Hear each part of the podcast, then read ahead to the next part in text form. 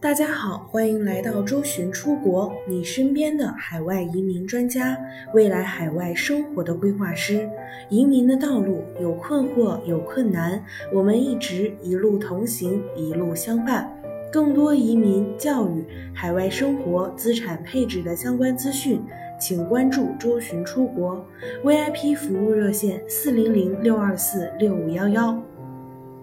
根据报道，从九月二十号起，四百八十万澳洲公民的福利金将略有增长，包括育儿津贴、养老金、租房补贴和失业救济金在内的一系列福利将同期上调。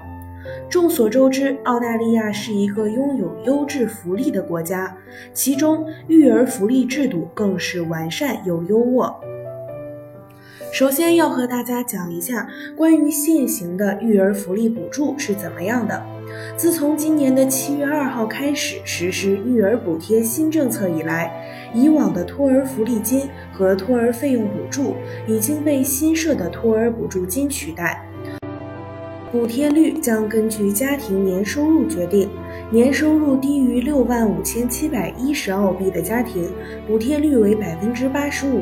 年收入为十七万两千七百一十到二十五万澳币的家庭，补贴率为百分之五十；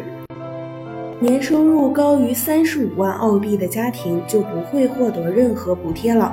不同托儿机构的补助上限也均有不同，根据新政的规定。不同形式的托儿机构也有不同的补助上限。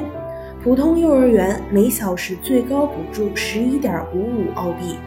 家庭式日托机构每小时补贴十点七澳币，校外实践的幼儿托管所每小时补助十点一澳币。现行的育儿福利补助在不同的程度上减轻了澳洲父母育儿的经济压力。那么，根据今天的报道称。政府宣布每周增加三澳币的育儿补助金，每年共增加一百五十六澳币。以前每个孩子每两周可以获得五十八点六六澳币的基本津贴，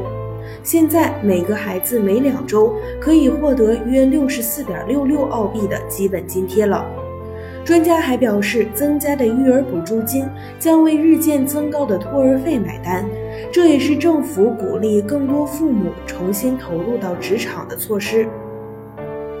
除了育儿补贴，澳洲的养老金也略有增长。上周，澳大利亚总理莫里森宣布取消延长退休年龄的消息之后，使澳洲公民可以像从前一样，在六十七岁退休并领取养老金。莫里森称，新一届内阁一致决定废除延长退休年龄的政策。然而，从九月二十号起，澳洲公民不仅可以在六十七岁领到养老金，还能比以前领到更多的钱。因为单身养老金每两周可以多领八点七澳币，每年可以多领二百二十六点二澳币。领取养老金的夫妇则可以多领到十三点二澳币。每年就可以多领三百四十三点二澳币，其他福利也将同期上调。除了育儿津贴、养老金以外，租房补贴、失业救济金等福利也将上调。今天，绿党也已经正式向参议院提出立法，要求每周增加七十五澳币的失业救济金补贴和青少年津贴。是否能通过尚不可知，但是周巡出国会持续关注，随时向大家播报节目。想详细了解更多澳洲移民，可以添加微信客服幺三九幺六二九五九五四。更多移民资讯，请关注官方微信公众号“周巡 Visa” 以及官方微信服务号“周巡移民”的拼音全拼。我们下期再见。